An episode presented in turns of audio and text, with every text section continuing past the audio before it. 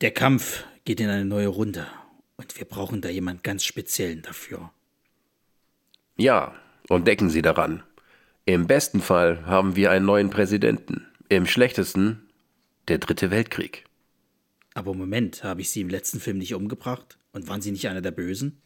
Nein, das war mein CIA-Doppelgänger.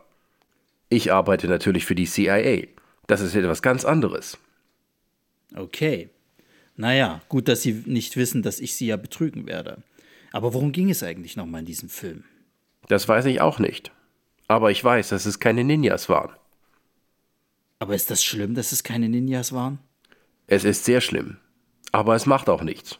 Weil in der Mitte des Films wird uns eine Frau erklären, warum wir hier sind, was wir tun und warum wir trotzdem den dümmsten aller Auswege wählen. Ha, das klingt, als ob ich es schon mal erlebt hätte. Ah.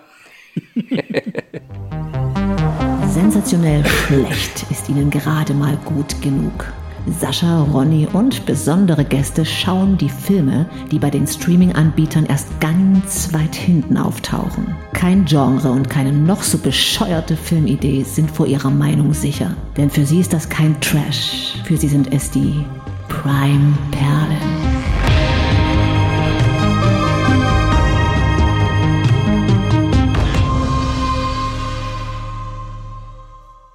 Ja, heute können wir eigentlich keinen Schrei so einbauen, weil wir sind ja jetzt äh, bei den schwedischen Stoikern gelandet, die im Angesicht der Gefahr äh, selten in Panik geraten. Selbst beim Foltern sind sie dann eher so, ah nein, bitte nicht. Ähm, und das war's auch schon. Also ist halt der kühle Norden oder ist mal eher ein bisschen gechillt. Na gut, wir haben ja auch bei den letzten zwei Filmen schon wieder die Schreie nicht mehr mit eingebunden, ähm, weil wir es vergessen hatten einfach. Oh, stimmt. Verdammte Axt. Ja.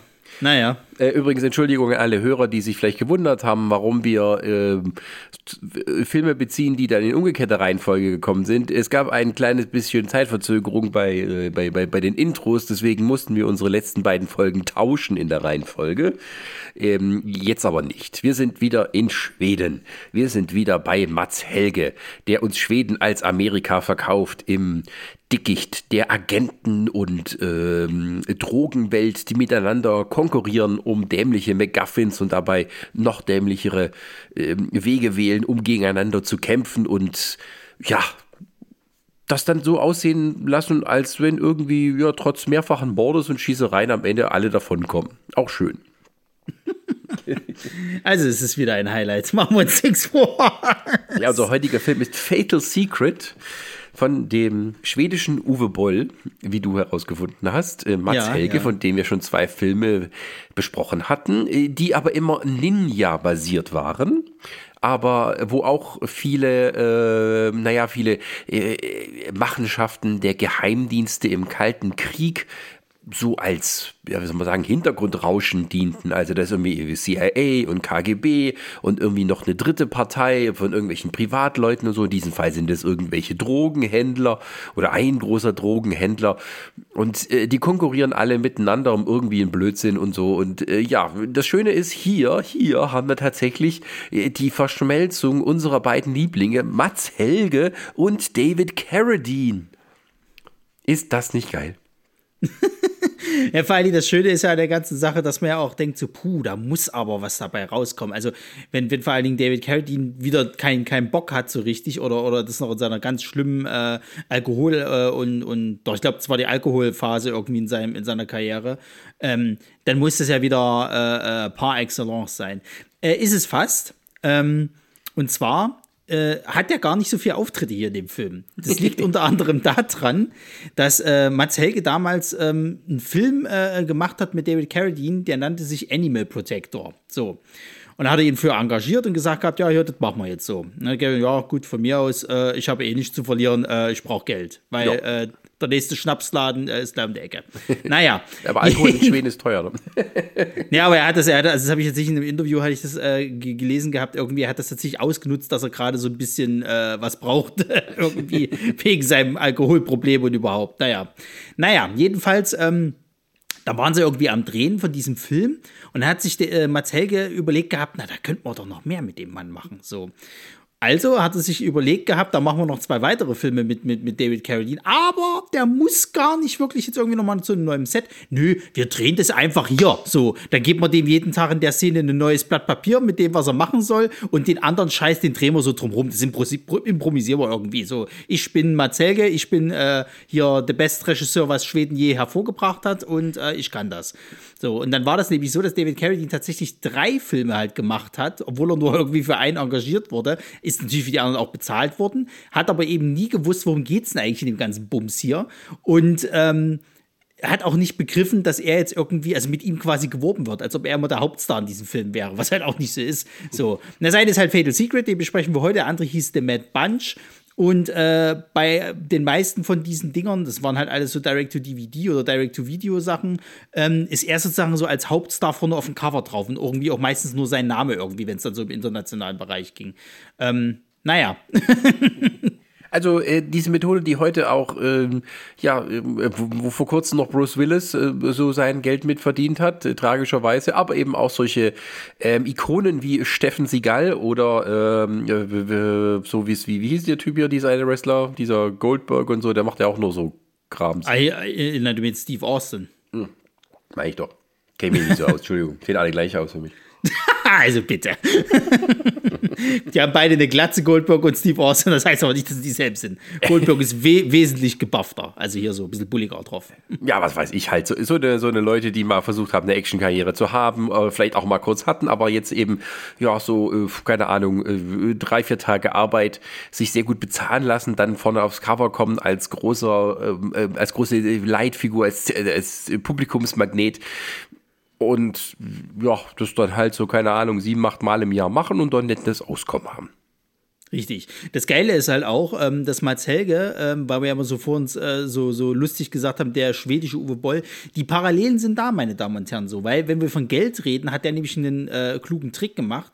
Der hat einen Filmförderungsfonds von, von äh, äh Schweden halt ausgenutzt, um seine Projekte immer schön zu äh, finanzieren.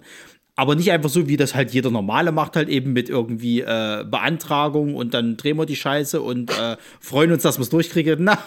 Nein, der Herr Helge, der war ein kleiner spitzfindiger Fuchs, war der. er hat nämlich, äh, ähnlich wie das äh, Herr Boy halt gemacht hat, Hintertüren von diesem äh, äh, Filmfonds halt ausgenutzt. Ähm, und hat es geschafft, fast im Alleingang diesen Fonds damit abzuschaffen. und zwar ist der Fonds äh, F-Fonds. So, der, der hat im Endeffekt eigentlich 20 Prozent der Kosten übernommen, wenn von vor der, äh, äh, also wenn von vorne weg bei der Produktion schon feststand, dass du äh, ähm, mit den Kosten halt nicht, äh, also in die roten Zahlen kommst sozusagen. So, um das halt eben quasi aufzufangen. Gleichzeitig musste, glaube ich, noch erfüllt werden, dass die, äh, ähm, dieser Film halt irgendwie ins Kino landen könnte. Also er muss dann nicht sogar ins Kino landen, sondern es muss bloß die Möglichkeit darauf bestehen. Also es war halt nicht richtig gut durchdacht so. Das hat er halt benutzt, hat halt irgendwie gerade einen Film gedreht und hat aber irgendwie gleich 13 weitere Projekte irgendwie eingereicht, hat für alles schön diese Förderung gekriegt und am Ende des Tages irgendwie nur vier gemacht. aber für diese 13 Projekte die Kohle eingestrichen so. Und ähm, naja, irgendwann haben sie gesagt gehabt, also Junge, das geht nicht. Wir müssen das jetzt mal hier einstellen. Hat für alle anderen äh, Filmschaffenden damit auch äh, einen guten Fond halt versaut. Dankeschön. ja, und hat uns halt Geschenke gegeben, wie, ähm, wie, wie hieß es nochmal, Ninja Bumster? Ähm, äh, Ninja in geheimer Mission. In geheimer Mission oder halt solche Sachen, wie eben heute, das Fatal Secret. Und beim Fatal Secret, ja, da sehen wir ein paar bekannte Gesichter, wie eben schon David Carradine, aber auch den schwedischen Kenny Rogers, dessen Namen ich schon wieder vergessen habe, der uns beim letzten Ninja-Film äh, Mission 2, der ja nicht wirklich die Fortsetzung war, äh, dort als Hauptfigur vorgesetzt wurde, äh, der aber immer noch die gleiche puffige Frisur besaß und ähm, der trägt, der trägt sogar die gleichen Klamotten. Ey, also ich bin mir nicht sicher, ob die sich wirklich tatsächlich alles am, am gleichen Tag gedreht haben irgendwie. Das ist ein bisschen so eine Roger Corman-Geschichte irgendwie. Die haben halt einfach Szenen gedreht und dann haben sie die irgendwie alle ein bisschen zusammengeschaut. Ah, oh, wir haben hier drei Filme. Oh. Ja, von Roger Corman lernen heißt Siegen lernen. ja. Also Frederik Offrein heißt er so. Ähm, ja, und äh, dann sind halt noch so ein paar andere dabei, die mir noch nicht bekannt waren, wie Camilla Lunden. Naja, doch, die sind ja bekannt. Das ist ja fast derselbe Cast wie aus hier äh, Ninja in Geheimer Mission 2. Die war da schon dabei? Na klar, sie war die, die geheime Agentin. Ach.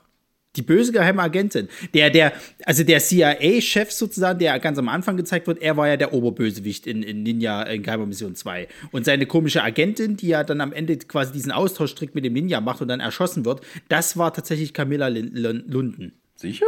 Ja. Hm. Guck doch nach. Ja, das mache ich ja, da steht das eben nicht drin. Doch, das ist er. Kannst, kannst du ruhig glauben. Ich habe, das, ich habe das recherchiert, ich habe das nachgeguckt. ja, es kommen mal wieder auch so aus anderen Marcel-Filmen immer die gleichen Personen vor, äh, die uns jetzt aber nicht immer so äh, super geläufig sind. Ähm, auf jeden Fall ist aber, äh, haben wir einen neuen Super-Action-Helden, diesmal nicht aus Polen oder sonst wo, sondern ähm, aus Schweden, nämlich AR Hellquist. Wofür genau. AR steht, weiß ich nicht. Aber der spielt John Mitchell eine Ein-Mann-Armee, der aber gerade eine Disco ähm, aufgemacht hat und sich aus dem harten Agentenleben zurückziehen will. Ähm, und dann ist aber, ja, vielleicht soll ich mal die Handlung erzählen, ne? Probier's mal, ja. das Schöne ist ja, am Anfang ist noch alles ein bisschen konfus und äh, man wird so ein bisschen reingeschmissen in dieses ganze Rumgemuschele hin und her. Aber in der Mitte des Films gibt es eine schöne Sexszene, dazu kommen wir noch. Und die ähm, Hauptdarstellerin erklärt uns nochmal den ganzen Film bis zu diesem Punkt. Nämlich damit der John Mitchell auch versteht, um was es hier geht. Ähm, das heißt, wer dann die Dreiviertelstunde vorher nicht richtig aufgepasst hat oder nicht so interessiert hat, ähm, der wird hier nochmal auf den Stand gebracht. Und ähm, ja, also im Prinzip geht es darum, einem russischen ähm, KGB-Agenten, ähm, wird eine Diskette abgenommen von Drogenhändlern. Und diese Diskette enthält, wie natürlich immer bei solchen Marcel-Gefilmen, ganz wichtige Informationen, die das Gleichgewicht der beiden Supermächte ähm, äh, stören könnte und zum mal wieder zum Dritten Weltkrieg führen könnte. Bla bla bla bla bla.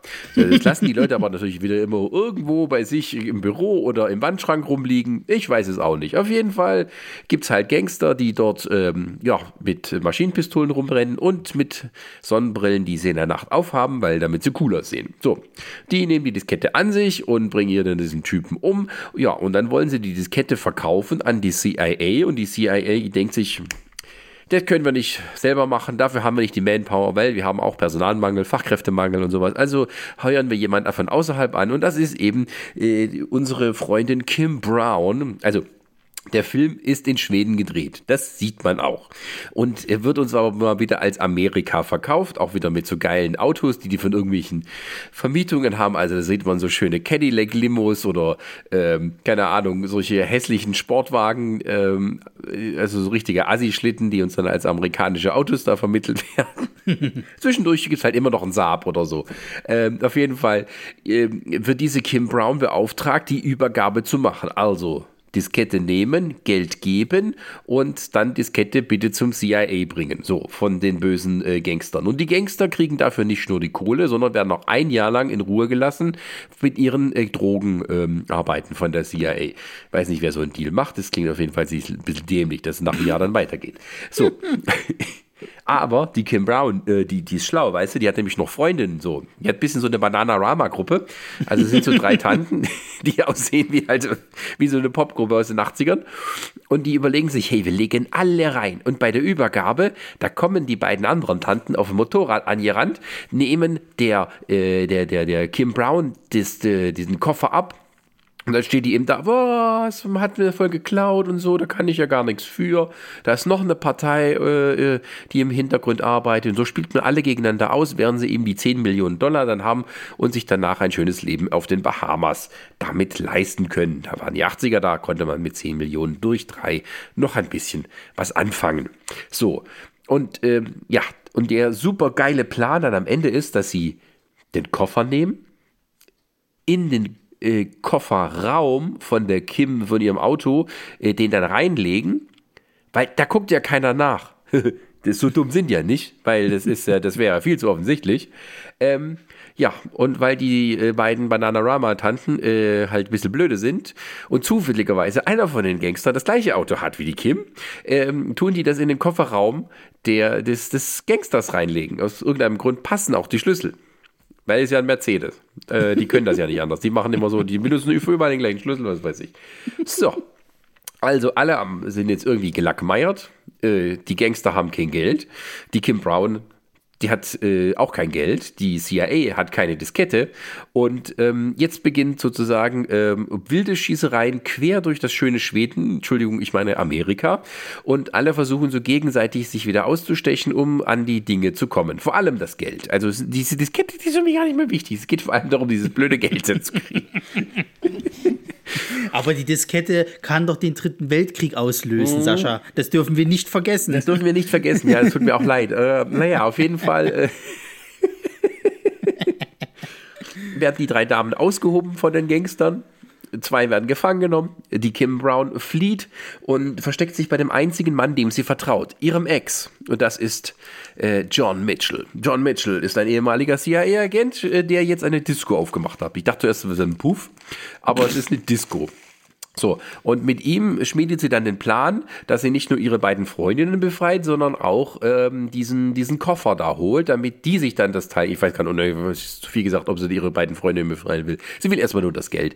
Und sagt sich, hey, du siehst geil aus, du hast eine hübsche schwarze Hose an, ähm, wir hatten fast Sex ähm, und jetzt äh, wird es Zeit, dass wir wieder zusammenarbeiten und hier mal schön das Geld holen. Und dann, ja, ist die letzte, also der letzte Teil des Films, die zweite Hälfte ist eigentlich nur Ballerei an Ballerei.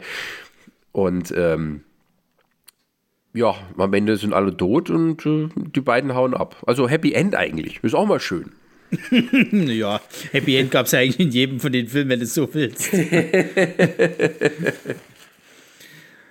ja, naja, ähm, wichtig noch zu wissen, ach so, ganz kurze äh, Korrektur, ist tatsächlich nicht Camilla Linden, äh, Landen, die äh, quasi in hier Russian Terminator mitspielt. Ähm, sondern die spielt aber eben halt jetzt auch in dem Film mit. Das ist diese Tussi, die hier in diesem Auto äh, quasi halt, ähm, die dann später mitnimmt. Ah, Die ist quasi die böse Agentin. ah die, der Twist, der Twist. Ja, ja, ja. ja. Naja. am, So. am Ende arbeiten nämlich alle für den bösen Drogenbaron. Also Mr. Le Winter, und der wird eben gespielt von David Carradine. So, da haben wir ihn noch mit reingemacht. So, Richtig, so. so, so, so. Ja. Naja, und ansonsten noch wichtig zu, zu wissen zu dem Film halt, äh, war tatsächlich für Camilla Lunden äh, äh, die erste weibliche Hauptrolle. Also quasi ein, der erste Film, wo sie die weibliche Hauptrolle gespielt hat. Hat sogar noch eine ordentliche Karriere hingelegt im schwedischen Filmgeschäft und war sogar mal nominiert als beste weibliche Darstellerin für irgendwas.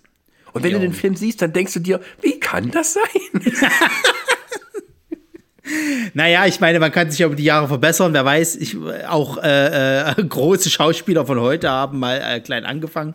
Ähm, ja, und ansonsten halt noch zu wissen, hier der A.R. Hellquist, das ist quasi der, der den jo, äh, äh, Joe Mitchell spielt. Der sollte mal so als der neue schwedische Actionstar, äh, sozusagen Marke hier Schwarzenegger, Van Damme, Norris äh, etabliert werden. Es hat nicht geklappt. Ja, ähm, unser Till Schweiger hat das ja auch mal probiert in den 90ern. Hat auch nicht geklappt. Gut, ähm, dann äh, wollen wir mal in die Highlights einsteigen. Ja. Derer haben wir viele. äh, wir müssen Ja. gucken, dass wir da durchkommen. Und ähm, was halt wichtig ist bei diesem Film zu wissen, äh, wir haben die englische Version von diesem Film geguckt und er wurde auch offensichtlich in Englisch gedreht, zumindest teilweise. Und teilweise wurden bestimmte Schauspieler mit Native Speakern synchronisiert. Und diese Native Speaker, die waren, jetzt, sagen wir mal, so mehr oder weniger talentiert als Schauspieler. Dadurch gibt es immer so eine Diskrepanz. Aber ähm, so groß ist die dann auch nicht, weil irgendwie, wenn du schlechte schwedische und schlechte englische Sch- Schauspieler hast, die irgendwie sich gegenseitig helfen, hilft das am Ende alles nichts. What the hell do you think you're doing? Shut the fuck up. You know what we're looking for? No, I don't. Don't give him that shit. No, I don't have it. Ask your boyfriend. He he's a foreigner. He doesn't understand English. Ja, also das ist der Ton, der gleich am Anfang gesetzt wird. Wenn die Gangsterbande irgendwie die Wohnung stürmt von diesem, also ich habe es auch nicht kapiert, wieso, wieso kennen die die Frau und, und der Typ da ist dann der Agent, also oder hatte ich da nicht aufgepasst? Ey, Ich weiß es nicht. Ich habe, ich habe, ich weiß, ich habe mir das so erklärt, das spielt irgendwie alles in so Paralleluniversen so. Ne? Der Typ, der da irgendwie äh, äh, der, der, der Ausländer sein soll, der da nichts versteht, der sah aus wie der Mason aus, aus Ninja in geheimer Mission. Bloß, dass er hier halt irgendwie ertappt wurde und abgeknallt. so Ja, der halt versucht die, so ganz super geheim nach einer Waffe zu greifen, die irgendwie unter einer. Bettdecke liegt. Also man muss ja mal, man muss ja mal generell sagen, halt so dieser gesamte Anfang, äh, wenn es darum geht, quasi ähm, leise zu sein, reinzugehen, die Leute zu bedrohen. Wie macht man das? Na, man nimmt eine Waffe. Gut. Aber man nimmt halt nicht eine Uzi. Und das ist halt generell so ein Ding, die Waffenauswahl der Gangster, die haben ständig laute Uzis bei sich, die aber auch unendlich Munition haben und immer wird drauf gehalten, wo es geht sozusagen halt. Man muss ja ankündigen, da man ist da. Und so ist das halt auch in der Szene halt eben. Man bedroht die zwei halt eben schon mit, mit, mit schweren Waffen sozusagen halt. Ähm, Wer die sind, wird auch nie gesagt. Es wird auch nie gesagt, warum haben die die Diskette oder sonst irgendwas. Das sind halt zwei irgendwie nichtssagende Leute, ähm, die scheinbar diese, diese Disk haben, die ganz wertvoll ist. So. Also wir kriegen quasi mitgeteilt, okay, so kommen die Gangster halt eben an diese Disk dran und äh, können jetzt quasi diesen Austausch mit der CIA sozusagen halt machen, weil die CIA will das natürlich zurückhaben, weil ganz, ganz gefährliche, brisante Disk äh, hat alles so. Und was machen sie kurzerhand? Sie finden die Disk, knallen die beiden ab, Ende im Gelände so. Und dann geht es halt schon zu der äh, wichtigen Szene, der Auftrag. also mal wieder herrliche ähm, Partykellerkulisse. Die, die, ähm, die CIA-Agenten laden Kim Brown bei sich ein, um mit ihr eine, ja, eine Missionsbesprechung zu machen. Und irgendwie denkst du dir, hm, also, das ist ganz offensichtlich im Untergeschoss vom Haus von Bad Helge gedreht, weil das ist einfach nur ein Keller, wo äh, mal halt, keine Ahnung, so eine Landkarte aufgehangen wurde, eine amerikanische Flagge, ein Licht an die Seite gestellt, Badge, schon fertig. Du, du, siehst es ja vor allen Dingen, sie wird ja gezeigt, wie sie irgendwie so einen ganz langen Gang, also es wird gleichzeitig so als, als das Intro des Films irgendwie benutzt, wo die ganzen Lahmen äh, äh, reingeschnitten werden und Zeug, wo die dann quasi irgendwelche Treppen hochgeht, auf so, in so einem Industrie Industriegelände irgendwie Richtung Dach geht, dann irgendwie durch so eine, so eine schwere Metalltür und hast dich, du fragst dich, wo, wo, wo geht die denn hin? So, und selbst wenn das jetzt irgendwie so ein geheimer Treffpunkt ist, warum haben die die Zeit, noch eine amerikanische Flagge in den Hintergrund zu hängen? Was soll die Scheiße? Jetzt ist halt Heimat. ja, am Arsch. Naja. Äh, ja, es ist auch so geil, gerade am Anfang irgendwie, da steht ja schon so dran, Swedish Action Film Forces Presents. Da habe ich schon gedacht, ja. jawohl, alles, äh, mehr brauchen wir gar nicht sagen. ja, das ist auch gleich der erste Credit. ja, das ist halt auch so, dieses, dieses Englisch. Ähm, man muss sich das ja so vorstellen. Also man kann entweder den Dialog, keine Ahnung, auf, auf Schwedisch schreiben und es dann übersetzen lassen. Oder man guckt halt viel amerikanische Filme, weil irgendwie, ich glaube, in Schweden werden die Filme nicht synchronisiert und die lernen auch früher alle Englisch und können das alle ziemlich gut. Aber irgendwie es, es ist sprachlich alles korrekt. Aber das ist kein, kein, kein Mensch redet so wie die. Das ist alles irgendwie so wie Versatzstücke aus einem, ähm, äh, aus verschiedenen Filmen zusammengeklaut. So wie man ChatGPT fragt, schreib mal einen Dialog aus einem 80er Jahre Actionfilm. Und da kommt sowas bei raus. Und zwar in jeder Szene. Die reden alle so, so von wegen, yeah, you are a class act. Oh man, he was just a pussy, I tell you.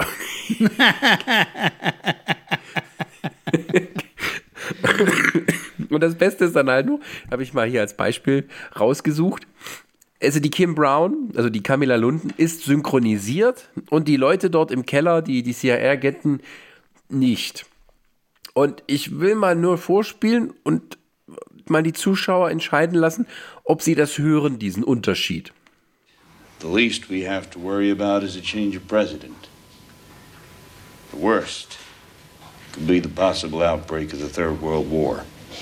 Great. We have to know where and when you're going to meet with Michael the Winter. Are you kidding? I can't tell you that. Look, This is my operation. He is dangerous, Kim.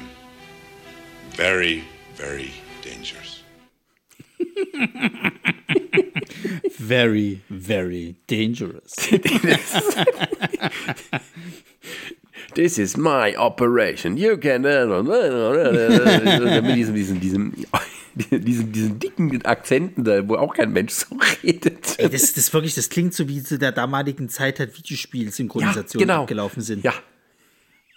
Mein Gott, ey. Was so von drei verschiedenen Studios aufgenommen worden und ja, dann wird ja. das mal so reingespielt. Ja, hallo, wie geht's? ja,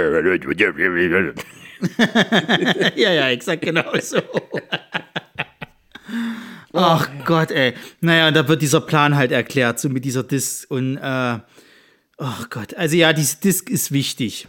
Und ähm, die soll das jetzt halt holen. Die soll quasi halt eben ähm, das, das, das äh, Geld quasi dem, dem Typen halt geben. Er gibt ihr die Dist und alle gehen sie ihrer Wege. Jetzt ist es aber so, dass die schon von vornherein auch klar machen, sie trauen ihr nicht. So, die hat schon viel erlebt, ne? hat schon mit ganz gefährlichen Leuten irgendwie zu tun gehabt und so weiter, aber das ist jetzt ja alles anders und so weiter. Und wehe, sie hauen auch mit dem Geld ab oder verarschen uns, also dann jagen wir sie, bis es keinen Morgen mehr gibt. Sie Ja, werden, genau. Sie werden sich nie richtig umdrehen können, sozusagen, wir sind immer da. Ja, aber so. macht es da nicht selber. Das habe ich mich gefragt. Also es kann doch nicht sein, dass ihr sie, der ihr sowieso nicht traut, die engagiert und sagt, na, wir gucken mal, wo die Reise hingeht. Genau. Und wo die Reise hingeht, das sind wir dann beim nächsten Highlight, nämlich bei der Übergabe. Und das war so großartig. Also da kommt die dahin. Es ist irgendwie der gleiche Hinterhof. Ja. Und da kommt dann halt der, der David Carradine, Mr. LeWinter, in seiner Limo angecruised. Das ist ein riesen Schlitten. Fällt auch überhaupt nicht auf da in der Gegend. Die kommt hin und sagt ihm, so, also, wo ist die Kohle? Und er sagt so, ich will jetzt mal die Diskette sehen. Ja, nee, ich, äh, aber ich will jetzt das Geld, ne? Also, du kannst mir ja schon vertrauen. und die steht draußen und er sitzt im Auto und guckt so erstmal so ein bisschen und dann gibt er ihr das Ding. Da gibt er ihr den Koffer. Denkt, er, hä? Was soll das denn? Und die läuft damit weg. Und die läuft halt nicht so, dass ihr Auto dann halt in Sichtweite steht. Nee, gar Nö. nicht. Die läuft jetzt mal so über den halben Parkplatz und so, geht noch durch eine Tür und so, geht zu ihrem Auto. Und lustigerweise, dann holst du es aber trotzdem raus. Ach, das ist aber eine ehrliche, nette Frau, so. Ne? Und er hat auch keine Wachen oder sowas aufgestellt, die sie verfolgen. Nee, ist, ja, ist halt, keine Ahnung, schwedische Gesellschafter vertraut mit. Die Wachen, die stehen ja alle in dieser blöden Gasse, durch die die da ständig irgendwie geht. Aber die Gasse ist halt nicht da, wo ihr Auto ist. Ihr Auto ist ja noch ein bisschen weiter entfernt von der Gasse. Die hätten es nicht mitgekriegt, wenn die einfach abgehauen wäre. So. Ey, wirklich. Und Federchen Frost und sein, sein, sein komischer hier, ah, das ist auch die ärmste Sau im ganzen Film hier, dieser Blakely, der Polizist, ähm, die äh, stehen auch irgendwo auf dem Parkplatz und, und, und kundschaften scheinbar irgendwie nur das Auto von ihr aus. Und ähm, das war's. Also anstatt, dass die sich mal irgendwo in ein Sichtfeld stellen, wo die den Austausch mit beobachten können, nö, keine Chance. Also die stellen ich- sich halt irgendwo ab. Ja, genau. Also das sind die beiden CIA-Agenten. Einmal unser Kenny Rogers oder Väterchen Froste ähm, und halt sein äh, Atlatus da, der irgendwie, äh, keine Ahnung, das sieht aus wie die jüngere Version oder die, die nicht graue Version von ihm. Und ähm, ja, die- die sind auch noch da. Die gucken zu. Der hätte es auch selber machen können. Aber nö, wir gucken nur. Ne? Dann haben sie ja gesagt, äh, die, die, die zwei werden sie quasi die ganze Zeit observieren, damit sie aufpassen, dass sie nicht wegrennen mit dem Zeug. Fräulein. Fräulein, so nicht. Tja, aber dann geht ja alles schief, ne? Da kommt auf einmal der Motorradfahrer vorbei und klaut der Kim einfach den Koffer weg. Das ist doch was Dummes aber auch. So was Dummes.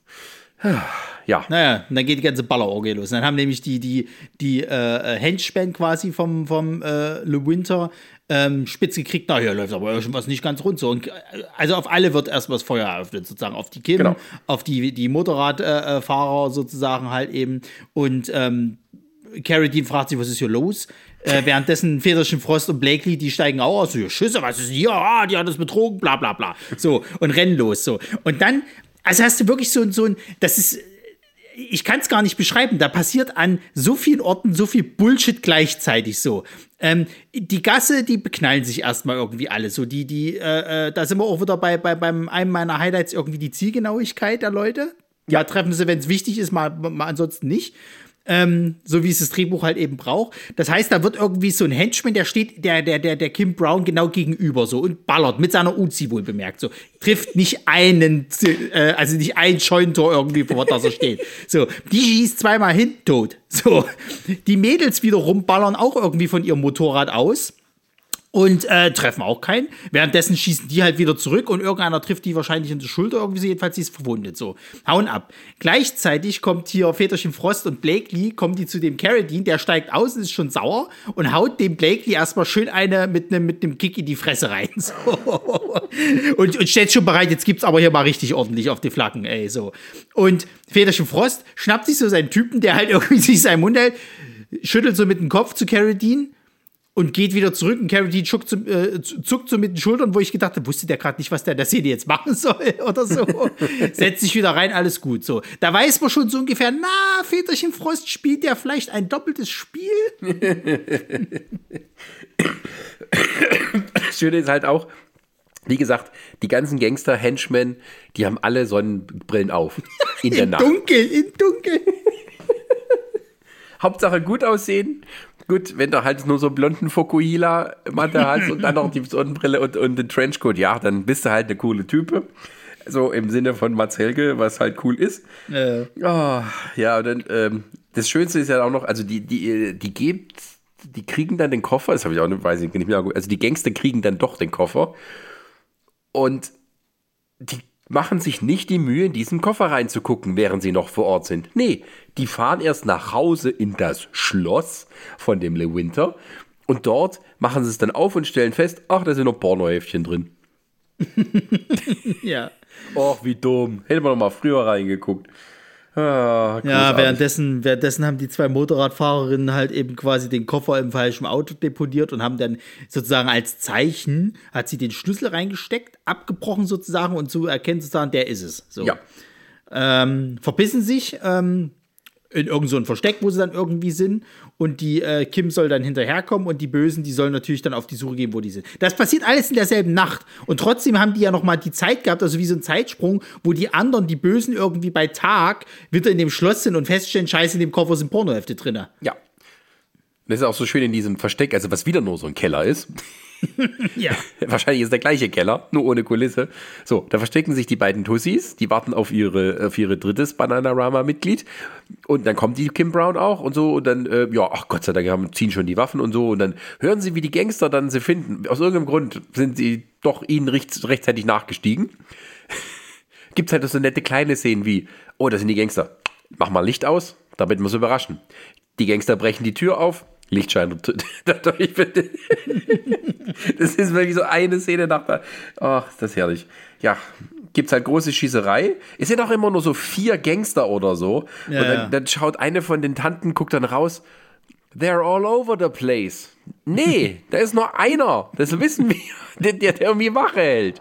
Ja, die rennen sie halt durch den Wald. Da wird einer angeschossen. Da gibt's auch so eine geile Szene, wo irgendwie die stehen zu dritt auf offenem Feld, einem Henchman gegenüber, die ballern zu viert alle aufeinander. Niemand, niemand wird getroffen.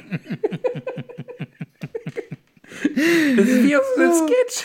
Ey, Moment, ich muss, ich, ich muss mal kurz noch eine Szene zurückgehen. Ey, wir haben wieder das gleiche Problem wie bei den anderen zwei Filmen. Ja, also äh, muss ja nochmal auf Väterchen Frost eingehen. Also der, in der Szene ist es ja so, der kommt dort an und gibt sich zu erkennen, dass der ja irgendwie scheinbar mit dem De Winter zusammenarbeitet so. Und äh, ich habe das auch bis zum Schluss nicht begriffen, warum eigentlich. Ähm, weil ich habe nicht kapiert, was kriegt der jetzt dafür? Kriegt der Geld? Kriegt der vielleicht Teil des Geldes irgendwie sowas? Oder hat er die Dis dann selber? Oder ich weiß es nicht. Es wird auch nie so richtig gesagt. So. Jedenfalls ähm, sind sie dann auch so ein bisschen äh, äh, sauer, dass sie halt eben diese Pornohefte halt eben quasi dann hier in diesem Koffer halt eben gefunden haben. Und dann kommt ja noch dieser tolle Satz von ihm: I know she was a bitch. But now I know she's a horny bitch. Das ist so, das ist so, so Englisch, was man so in der, in der Schule, wenn man sagt, oh, man kann jetzt ein paar schmutzige Wörter, so in der achten Ja. Klasse, da kann man die mal einsetzen. ja. So Niveau ist das. Und das ist ja so irgendwie so, das Schloss von dem Le Winter ist auch so geil, was halt irgendwie so ein, so ein Landhaus ist. So, so ein schwedisches. Und es sieht auch innen drin so voll alt aus, als ob das irgendwie, keine Ahnung, schon zehn Jahre nicht mehr bewohnt wurde. Ist das nicht derselbe Laden aus, aus Ninja in Geheime Mission 2? Ich weiß es nicht mehr, aber es ist halt so, ich will nur mal sagen, das kommt einem so vor wie irgendwie ein Landsitz und sowas sieht ein bisschen besser aus, jetzt auf jeden Fall besser als dieser Keller. Ähm, und wird es halt später, wird davon erzählt, also die, die Gangster ähm, können halt zwei der drei Damen habhaft werden. Ne? Trotz Schießerei auf offenem Feld. Ähm, zwei schnappen sie dann doch. Und wer entkommt? Natürlich die Kim. So, da ist da eben die beiden anderen, die, die mit den kurzen schwarzen Haaren und die mit den äh, wuscheligen blonden Haaren. Finde ich übrigens gut, dass man die dann alle wenigstens so gleich unterscheiden kann. Und sagt dann so, äh, br- bring them to the mansion. Und dann denkst du, ah, okay, das ist das, wo der Le Winter ist. Aber nein, wo der Le Winter ist, das ist das Castle. The Mansion, auf Deutsch äh, das Landhaus, der Landsitz oder ähm, das Gutsherrenhaus. das ist irgendwie so die Villa Kunterbund als Crackhöhle. Das, sieht- das sieht von außen so ein typisches schwedisches Haus mit zerrassen sieht aus wie die Villa Kunterbunt, aber als wenn halt dann Pippi Langstrumpf angefangen hätte, Meth zu kochen. So sieht das aus.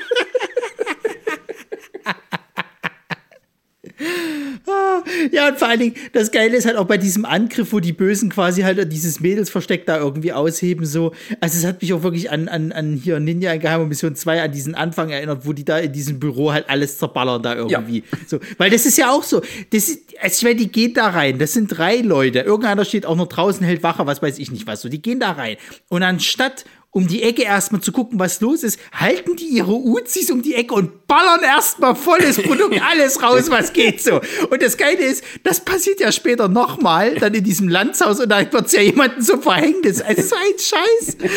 Ey, das ist so geil, die ballern und ballern da drinnen, ey, wirklich, als ob es keinen Morgen geht. Und was, also ich möchte auch schon mal wieder herausstellen, keiner, also nicht, nicht irgendwie Polizei oder so, es ist keiner involviert sozusagen. Keiner kriegt das mit, dass da irgendwie immer der dritte Weltkrieg irgendwo ausgebrochen ist, sozusagen, sondern das passiert halt immer irgendwie in ihrem eigenen Kosmos. Und das Geilste ist auch, die Leute wissen immer ganz genau, wo die sind, aber die gehen immer erst dann dahin, wenn es das Drehbuch will. es wird nie irgendwie jemand mal so zurechtgeschlagen, so, ah, sag mal, wo die sind und so. Nee, die wissen genau, wo die sind, so. Also selbst diese, diese jetzt, diesen Tagessprung, wo die sich erstmal irgendwie in diesem, in diesem Castle treffen und diesen Koffer öffnen und sehen, scheiße, es sind irgendwie Hefte drin. Die Bösewichte wissen ja sofort, wo die Mädels sind. Ist das Also ein Tagessprung? Also irgendwie habe ich jetzt auch trotzdem den Eindruck gehabt, es spielt alles in der gleichen Nacht, mehr oder weniger. Ja, aber keine Ahnung, was weiß ich. Ich glaube, es war irgendwie hell, wo der, wo der, weil das ist, kann natürlich sein, dass es das Problem ist, weil die halt eben alles zur gleichen Zeit da gedreht haben, wo der eben in diesem Castle ist, sozusagen. Gut, das kann der- natürlich sein. Das ist so ein klassischer Ed Wood-Schnitt. So Ja, alles zur genau. gleichen Zeit spielt, aber es ist halt Tag und Nacht. Oh, Ja, was ja. soll's. Exakt. Und das Geile ist halt, die haben ja dieses blöde Motorrad sozusagen mit ein bisschen mit einer Plane abgegangen und noch so, so ein blödes Holz, äh, so ein Holzklotz davor gestellt. Und die Kim findet das Ding sozusagen, guckt, ah ja, das ist das Motorrad, da gehen wir rein. So. Dann kommen die Bösewichte, hm, das ist doch das Motorrad, so, gehen auch rein. Also, ich weiß es nicht, Freunde. Also, wenn, wenn das, nee, ich muss das, ich muss das wirklich mal sagen. Dieser, dieser ganze ausgekügelte Plan von denen, die Regierung zu verarschen, sich mit, Dro mit, mit einem Drogenkartell, nennen wir es mal jetzt mal so, anzulegen und aber alles so zu nehmen, wie es halt kommt, das ist irgendwie nicht so ausgefallen. Also dafür, dass wir jetzt von 10 Millionen Dollar reden, die da im Spiel sind und du halt irgendwie vielleicht dein restliches Leben gar nicht mehr so, so, äh, also nur auf der Flucht bist sozusagen halt, machen die sich nicht tiefe Gedanken, wie das Ganze ja ausgehen soll. Ja, also, äh, aber äh, weiter kurz in der Handlung. Äh, die Kim Brown ist auch so geil irgendwie. Die haben alle so allerweltsnamen, aber trotzdem sind die ihnen allen bekannt. So, jetzt Kim Ja, ja. Brown. Oh, Kim Brown. Hm. So, Kim Brown äh, ist irgendwie angeschossen, verletzt. Wir sehen es nicht genau, halt irgendwie eine Fleischwunde, was weiß ich, hält sich halt irgendwie so die Schulter. So, kann entkommen und äh, stolpert so aus dem Wald äh, auf so ein kleines äh, Feldwegchen oder sagen wir mal eine kleine Feldstraße. Ja, und dann kommt Gott sei Dank gerade eine Dame vorbei in ihrem äh, Daihatsu-Transporter. so total amerikanisch. Ja. Und die Kim wedelt so, bleib stehen, bleib stehen und so mit, der, mit der Waffe wohl bemerkt. mit der. Waffe. Und irgendwie die Gangster kommen an die Seite und ballern schon ein bisschen. Die steigt ein. Die Fahrerin sagt, get in. Und dann hält ihr die Waffe an die Fresse und sagt, drive, just drive. Hätte ich sowieso gemacht, du dumme Kuh. Aber ich will mal einen kurzen Ausschnitt aus dieser, ähm, aus dieser kleinen Fahrgemeinschaft dann zeigen, um auch mal hier äh, vorzuführen, ähm, ja, also wie helle die alle sind. Is that a real gun? I'm not gonna hurt you. Just drive. I heard some shooting. No kidding. Where to? I don't know. John Mitchell, Who the hell is John Mitchell? I'll show you the way. Just drive. Okay. Come on. Who the hell is John Mitchell? Weil es klingt auch so, so, so richtig so bitchy. I'll show you the way and just drive. Ja, ich weiß gar nicht. Ja, da, da, da kommen sie dann später zu John Mitchell, da stellt sich raus, der John Mitchell hat eine kleine Disco. Und den blödesten Türsteher, den möchte ich auch noch mal kurz erwähnen, äh, der Welt. Weil in die Disco, ähm, man könnte sich ja denken, okay, da ist halt, ähm, ja, da ist viel los, ne? Wie kommt man nicht, da kommt man wahrscheinlich einfach nicht so rein und so. Vielleicht wurde die Szene auch so geschrieben. Auf jeden Fall, als dann hier unsere Freundin Kimi dort auftaucht, ähm, steht kein Mensch davor. Und irgendwie der Türsteher will sie trotzdem aufhalten. Und die blafft ihn dann nur an, schubst ihn weg und dann darf sie rein. und es sieht halt irgendwie aus wie so ein Puff. Also da sind immer nur Frauen drin, äh, die alle da mit John Mitchell da sitzen, mit ihm saufen und so. Und ähm, dann gibt es erstmal, vor allem, die kommt ja so super schwer verletzt rüber, die Kim. Und äh, setzt sich dann erstmal zu dem John hin, dann reden sie kurz ihre, über ihre Beziehung und irgendwie wird sie ein bisschen gechillter. Kriegt dann was zu trinken und äh, redet so ein bisschen, dass sie da gerade ein bisschen Schwierigkeiten hat. Und ähm, ja, dann fällt ihr ein, aua, aua, tut ja weh. und dann wird der ähm, John Mitchell noch fürsorglich und will sich das Ganze mal angucken und dann macht, dann macht er ihre Kleidung da oben weg und eine, was für eine riesen Wunde da. Die, also irgendwie, es sieht aus wie so eine Schmauchwunde soll es wohl rüberkommen, es ist kein Durchschuss, sondern nur so ein Anschuss, aber trotzdem, keine Ahnung, irgendwie 10 Zentimeter breit. und was macht er? Bisschen Desinfektionsmittel, zwei Pflaster drauf, geil, fertig. Ja, ich muss mal kurz auf den John Mitchell eingehen. Also, das ist ja auch so ein Highlight von mir, ne? Der Typ soll ja so ein bisschen so erinnern an Snake Plissken irgendwie, aber er ist halt so Snake Plissken auf Wisch bestellt. Beziehungsweise, Ja. ich habe mir auch aufgeschrieben, also die Augenklappe fehlt ja bei ihm so komplett. Ich habe mir aufgeschrieben, der ist so ein bisschen, wie wenn du manchmal so bei solchen Spielzeugfirmen halt so diese Billigproduktionen hast. Keine Ahnung. Du hast ja irgendwie hier irgendwie die Avengers hast du halt so irgendwie ganz fett draufgedruckt von irgendeinem, so, keine Ahnung, dritte Weltland irgendwie produziert und dann hast du da aber irgendwie Batman mit drinne. Und du hast irgendwie einen Iron Man, aber mit einem Kopf von, von Captain America oder was weiß ich was. Und so kommt der rüber irgendwie, als ob sie irgendwie gesagt haben, okay, wir müssen hier eine Snake Plissken Actionfigur halt irgendwie machen, aber da gibt's keine Augenklappe, der ist auch ein bisschen bulliger und sowieso kleiner und der heißt aber auch Viper Paul. so, also kommt der Typ. Und der hat ja auch ein schauspielerisches Talent, also das ist ja wirklich, mm, Mua, sage ich dazu. Also Ja. wirklich. Das, das Schöne ist ja, er fängt ja an, irgendwie die zu versorgen. Und dachte ich so, hä, was, was hat er denn da? Weil er zieht nämlich ihr zuerst die Hose aus und sie hat natürlich weiße Strapse drunter. Klar. Passenderweise. Äh, ich dachte, gibt es ja zuerst eine Tetanusspritze oder sowas? Nee, die hat auch nur so eine Schmauchspur am Arsch.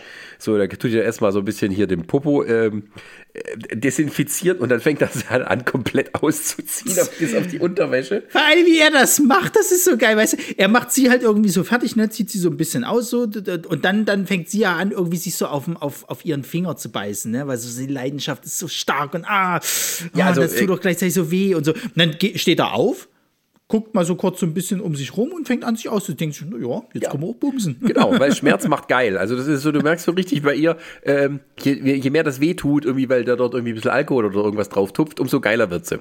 So, und dann fängt sie erstmal an, hier so ein bisschen rumzufummeln. Da gibt es irgendwie die einzige richtige Bubi-Szene im Film.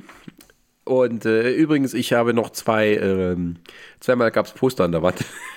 Ja, stimmt, ja, stimmt. Deswegen haben wir noch einen kleinen Bubi-Index von, äh, was äh, 134, immerhin. So, da fangen die an, so ein bisschen so Dry-Humping zu machen, aber kommen halt nicht weit, weil er dann irgendwie nachfragt, was ist, und dann gibt sie erstmal eine Zusammenfassung von der, von der ersten Hälfte des Films. Ähm, ja. Ähm, und das Schöne ist, das ist so parallel äh, montiert mit irgendwie dieser Folterszene, wo einer von den Gangstern damit beauftragt ist, äh, die eine überlebt, ja, das kommt dann auch noch, eine von Das, den äh, da gehen wir gleich noch mal, da gehen wir gleich zum mal Reden rein. zu bringen. So, er schafft das nicht mit rum mit rumhauen und sowas, während ähm, halt der John Mitchell vorführt, wie es geht, ne? Also ein, ein klein bisschen rumfummeln, ein klein bisschen ficken und schon werden die Damen redselig. Tada! Aber nein, im Folterkeller ist das ganz anders. Da werden die beiden Kolleginnen von ihr festgehalten und die denken sich erstmal, so, wir sind ja nicht stumm. Wir klauen dem einen jetzt das Messer und dann geht's hier los, dann machen wir alle fertig. Aber, Ronny, wie geht das aus? Also sie hat das Messer. So. Sie verletzt auch hier unseren, unseren, äh, äh, Dolph, also unseren schwedischen Dolph Lundgren mit angemalten drei Tage Bart. Dolph Lundgren ist Schwede. Gut, er hat den Dolph Lundgren auf Wisch bestellt, dann was wir sollen. Ähm, unseren drei Tage Bart Günther. So. Den verletzt sie quasi an der Hand. Der hat auch eine richtig böse Wunde, die blutet wie Sau. Also das, das ist wirklich, der blutet ja wie ein Schwein durch Ja. den gesamten Film dann von dieser kleinen Wunde. Naja, so. Und er äh, lässt sich das aber nicht gefallen, greift sofort irgendwie halt ein und mit, mit dem Messer so und, und versucht das so zu ihr zu drehen, während die Blondhaarige sozusagen daneben so ein bisschen scheiße, was mache ich jetzt so? Okay, dann stelle ich mich jetzt einfach hier hin und empfange das Messer. Weil der Typ versucht irgendwie so das Messer wegzudrehen und dann rennen die beide in die andere Blondhaarige rein. Die wird erstochen, in, in dem Fall Stowed. So, und damit hat sich das schon mal für die erledigt. Denkst du da auch so, also super, ihr seid, Mensch, wer euch als Freunde hat, braucht keine Feinde. so, da ist die tot. Ähm, damit hat sich das erstmal, das heißt, die andere muss jetzt halt quasi halt äh, äh, irgendwie gefoltert werden. So. Und was macht er? Erstmal zu, äh, macht er sich so ein bisschen hier seine, seine Hand ein bisschen wieder zurecht, der blutet immer noch wie so ein Schwein und es suppt auch überall hin sozusagen, macht Er sich eine müsste mal Zigarette zum. Arzt, ja. Wäre nicht schlecht. Er, er, er zündet sich eine Zigarette an und fängt dann an, sozusagen wahrscheinlich mit der Zigarette so ein bisschen so an ihr, naja, so mit, mit Brandwunden halt irgendwie so zu experimentieren. So, klappt nicht so ganz. Also schlägt er so noch ein bisschen zur Rechte. Und das Geilste ist an der ganzen Sache, er muss sie ja dann irgendwie fixieren. Weil ähm, die ist ja dann irgendwie auch ein bisschen schwächer unterwegs und so weiter, was Nachbar. Er nimmt sich Klebeband, also so Tape oder was das halt irgendwie ist. So, das suppt er auch nochmal mit seiner scheiß blutigen Hand die ganze Zeit voll. Das heißt, es ist glitschig, es klebt nicht mehr so richtig. Also wer schon mal Tape hatte irgendwie und da kommt Flüssigkeit drauf, das klebt nicht mehr so gut. So, es haftet einfach nicht. Und macht die da irgendwie so an, an, an so eine Holztür irgendwie dran, keine Ahnung. Die könnte sich wahrscheinlich auch schon befreien, aber es ist halt alles so schmerzhaft. Ja, die lässt Arm halt alles mit sich machen, so von wegen. Also die hält auch so den Arm die ganze Zeit hin, bis er dann endlich mal fertig ist. So nett ist er immerhin noch. Ja, ja, ja, ja. Naja, und dann schlägt er sie halt zur Rechte, auch so, dass irgendwann mal eine Glühbirne mitten ins Gesicht geknallt wird. Also die Glühbirnen sind auch nochmal so ein Highlight für mich dann in dem Haus. Ja, das ist auch so, bringen sie zum Reden. So, äh, ja, mach doch. Also, warum, warum machst du diesen ganzen Aufwand? So, also, ja, aber, aber er müsste dringend mal zum Arzt, weil das kann man so nicht lassen. ja, naja. Aber er lernt ja nicht wie der John Mitchell, wenn man äh, nett zu denen ist, dann sprechen die dann eher. Ach, äh, eins habe ich noch vergessen, bei dieser Sexszene. Die knutschen ja die ganze Zeit mit rum. Ja. Und die haben dieses Knutschen auch noch nachsynchronisiert mit so schönen Schlappergeräuschen. Und so, "Ih, Hör doch auf. Ja, du, als A- du als ASMR-Freund. Ja, also so. gitt. Ja, gut, aber dann gab es ja lange keine Action-Szene mehr. Das heißt, ähm, die, die, die Bösewichte ähm, äh, kommen halt zu diesem Club und ballern halt auch erstmal wieder alles, was weg ist. Also, Ja, der Türsteher wird dann erschossen. Das ist, tut mir auch ein bisschen leid um den, weil der kann ja eigentlich gar nichts dafür. Ja, und dann äh, ist erstmal so ein bisschen Shootout im, äh, in der Disco. Wieder mal merkt es keiner dort so. Also, dass das halt passiert ist, kommt auch keine Polizei. Nö. Ja, überschießt sich so einen Weg frei. Die Leute rennen alle du- durch die Gegend und so. Man tut auf offenem Schussfeld so mit einer Uzi herumballern. Wieder wird keiner getroffen. Hm, dumm, dumm, dumm. Und dann geht also quasi so ein großes Action-Set-Piece los, wo die dann quasi halt in diesem äh, Handgemenge auch losmachen, um halt eben zu diesem Landhaus zu fahren, um die Freundin da zu befreien. So, die wissen natürlich auch, wo es ist, ist klar. Ja. Ähm, ich habe manchmal so das Gefühl gehabt, weil die auch manchmal irgendwie mit so einem komischen äh, Apparat rumgelaufen sind, als ob die irgendwie einen Peilsender irgendwo rangepackt hätten. Und vielleicht daher wissen, wo die alle immer sind. Aber, weil der komische Kenny Rogers hatte ja irgendwann auch mal so ein Gerät in der Hand, was so komische Pieptöne von sich irgendwie äh, gegeben hat. Aber das wird einem halt nicht erklärt. Genau. Auf jeden Fall gibt es eine der geilsten Einbruchsszenen überhaupt. Weil, ja. also die sind jetzt auf diesem, auf diesem, äh, bei der Villa Kunterbund Meth-Höhle da. Und äh, wollen dort einsteigen. Und irgendwie sind überall Wachen, also die schleichen sich überall rum, können da sogar einen erwischen und äh, John Mitchell tötet ihn so halt im Stillen, so äh, äh, wie man es halt so macht im Film, mit ähm, äh, Halsbrechen und so. So.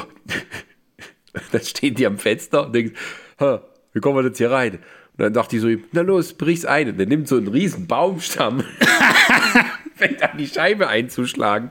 Und natürlich kriegen das alle mit. Und der lässt sich auch so Zeit, bum, bum, tut auch so ein bisschen unten die, die Scherben weghauen, damit man sich nicht so weh tut, wenn man einsteigt.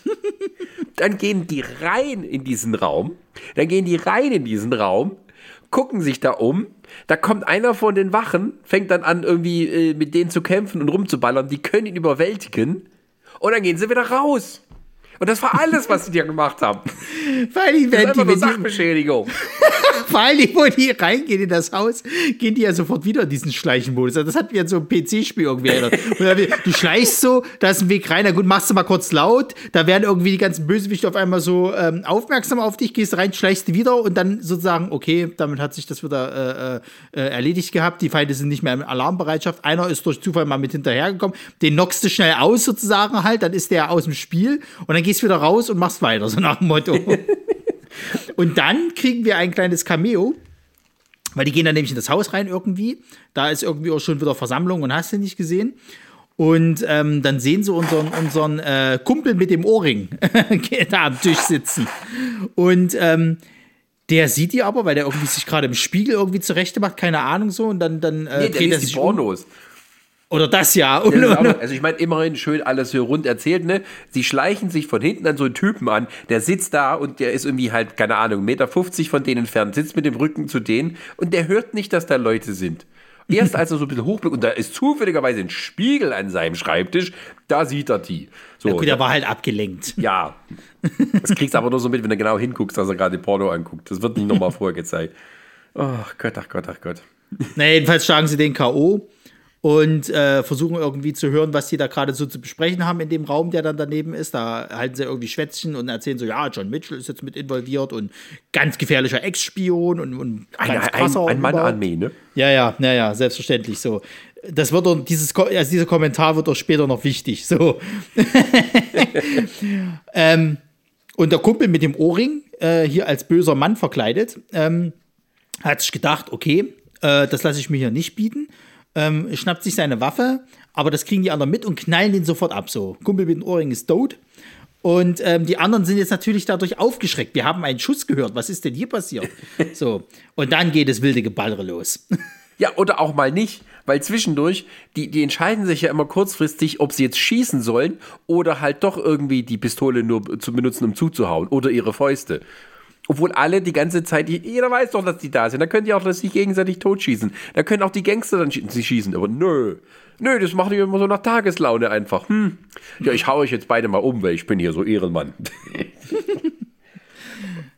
Ja, aber er schnappt sich dann die Uzi von, vom, vom Kumpel mit dem Ohrring und dann, dann äh, äh, knallen sie mal so ein bisschen rum. So. Und da ist auch wieder so, da treffen sie mal, mal treffen sie nicht irgendwie so. Also die stehen sich auch wieder teilweise gegenüber. Der macht das ja mit wirklich wie Rambo sozusagen, dass der halt einmal wie so, äh, äh, quasi wie so ein Wasserschlauch halt eben einfach diese Uzi hin und her schwenkt sozusagen. und nichts wird getroffen. Ja, dann gibt's halt noch, aber immerhin einen Cool Kill, möchte ich sagen. Nämlich, wo dann ähm, unser Freund John Mitchell gegen den bösen äh, Dolph Lundgren-Imitator Folterknecht antritt. Und da gibt's da so ein Handgemenge zwischen den beiden. Und dann, ähm, aus irgendeinem Grund in diesem Folterraum, da hängt ein Galgen. So. Der ist halt da. Nur es ist halt ein bisschen Dekoration, was weiß ich. Ähm, und äh, da gibt es halt so äh, Zweikampf zwischen den beiden und dann ein bisschen so hin und her. Und dann schafft eben John Mitchell, äh, den Galgen um den zu legen. Und in dem Moment kommt ein anderer Gangster und ballert den so ab. Und dann äh, stirbt er halt sozusagen, er sackt dann noch im Galgen zusammen. Irgendwie dachte ich, okay, ja, es ist kreativ. Du hast das Wichtigste komplett vergessen. Was denn? Du musst ja mal, du musst ja drauf eingehen. Die äh, finden ja quasi dann die, die, den Raum, wo halt die, die beste Freundin quasi da irgendwie gefoltert wird. So. Ja. Und ähm, die sehen das halt sozusagen. Also, also er hier, John Mitchell, äh, rangelt schon mit, mit diesem Dolph Lundgren-Imitator. Und äh, während der rangelt, sieht halt, versucht halt irgendwie die Kim, also sieht sie halt sozusagen so und denkt, ah, ich gehe mal lieber aus dem Weg, weil da die Waffe so ein bisschen gehalten wird. Und der Dolph Lundgren-Imitator knallt halt volle Möhre drauf sozusagen. Und das heißt, die Freundin wird erstmal abgeknallt. So. Und während sie abgeknallt wird, äh, löst sich auch auf einmal das Klebeband hinter ihr sozusagen. so. Also sie sagt zu Boden, ist tot. Damit hat das Thema auch erledigt so. Da frage ich, stelle ich mir auch die Frage, Mensch, also Top-Rettungsaktion, das hat ja gut funktioniert so. Ähm, ja, nichts gewonnen, nichts gewonnen, beide Freundinnen tot, was soll's, jetzt kommen wir ja der Racheplan sozusagen halt so. Muss ich mein Geld weniger aufteilen. Perfekt. ähm, statt durch vier jetzt nur durch, durch zwei, passt schon. Und dann ist halt dieser Kampf. Und der Kampf ist ein absolutes Highlight von mir.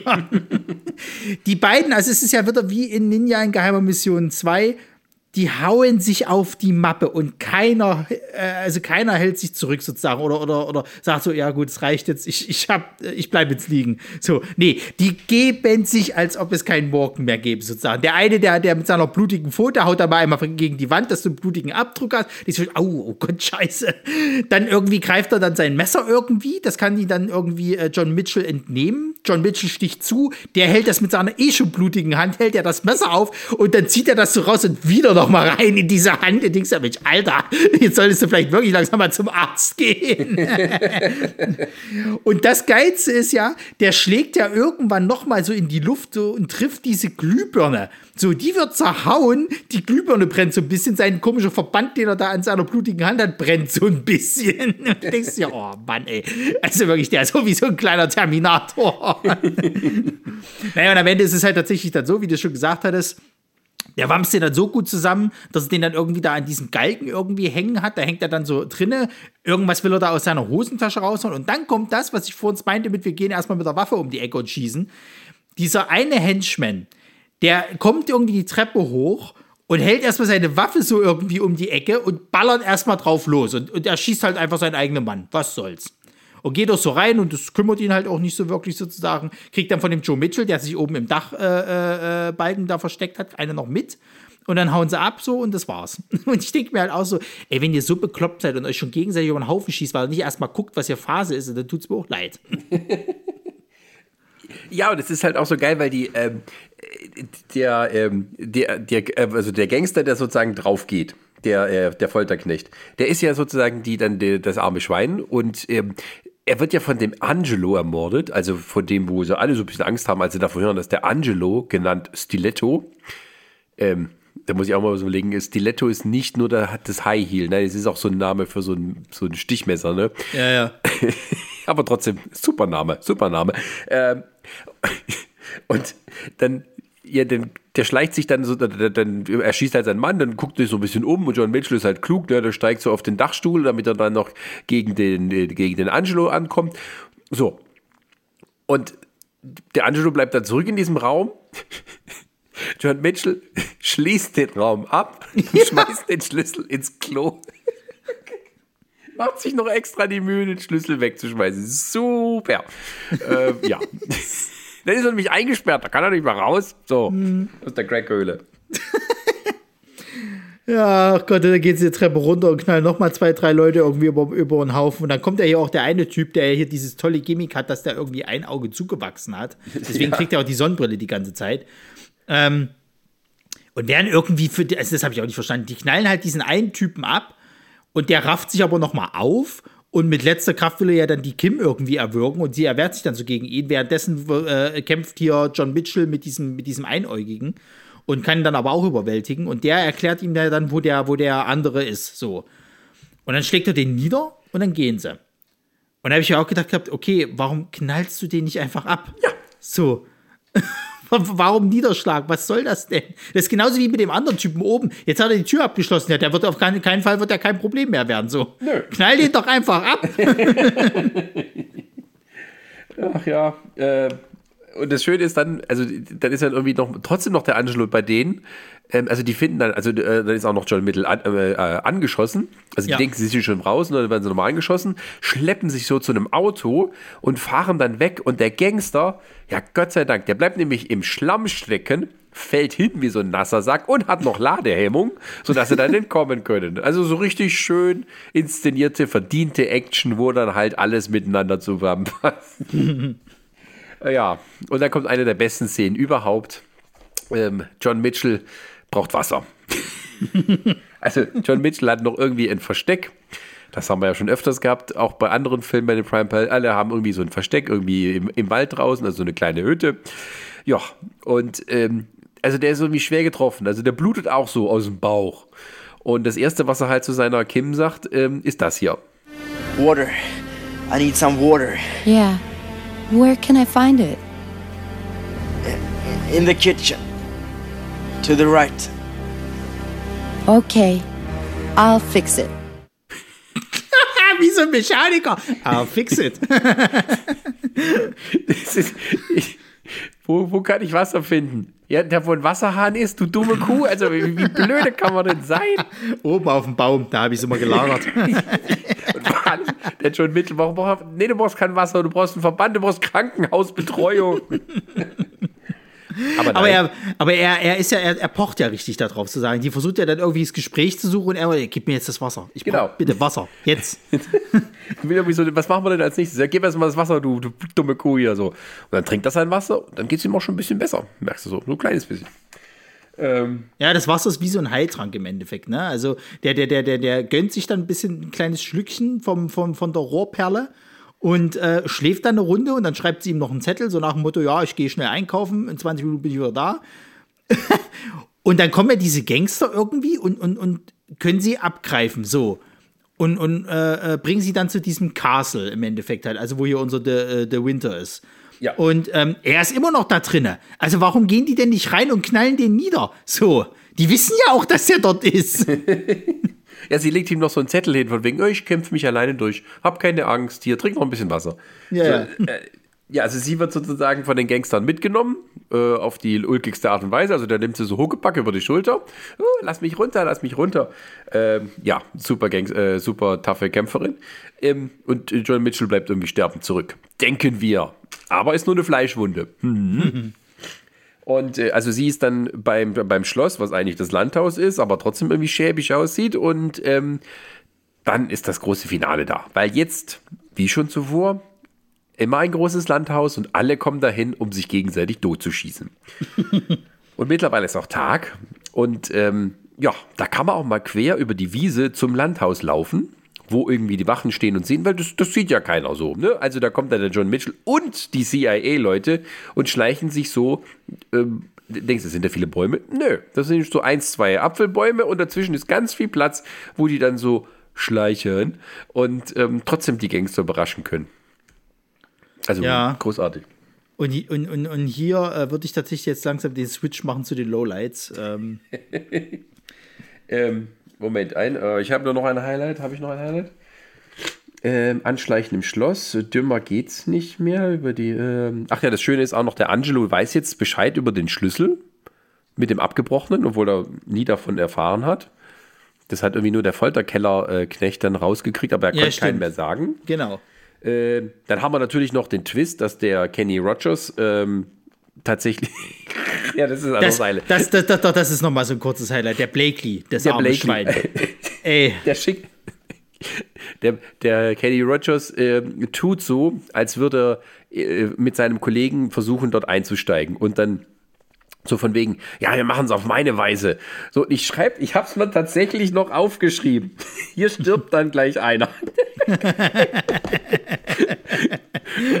Der will quasi irgendwie diesen Ort da stürmen, auf völlig idiotische Art und Weise. Und sein Kollege, der Blakely, ist noch so, hey, ist das so eine gute Idee? Nee, wir machen das jetzt auf meine Weise.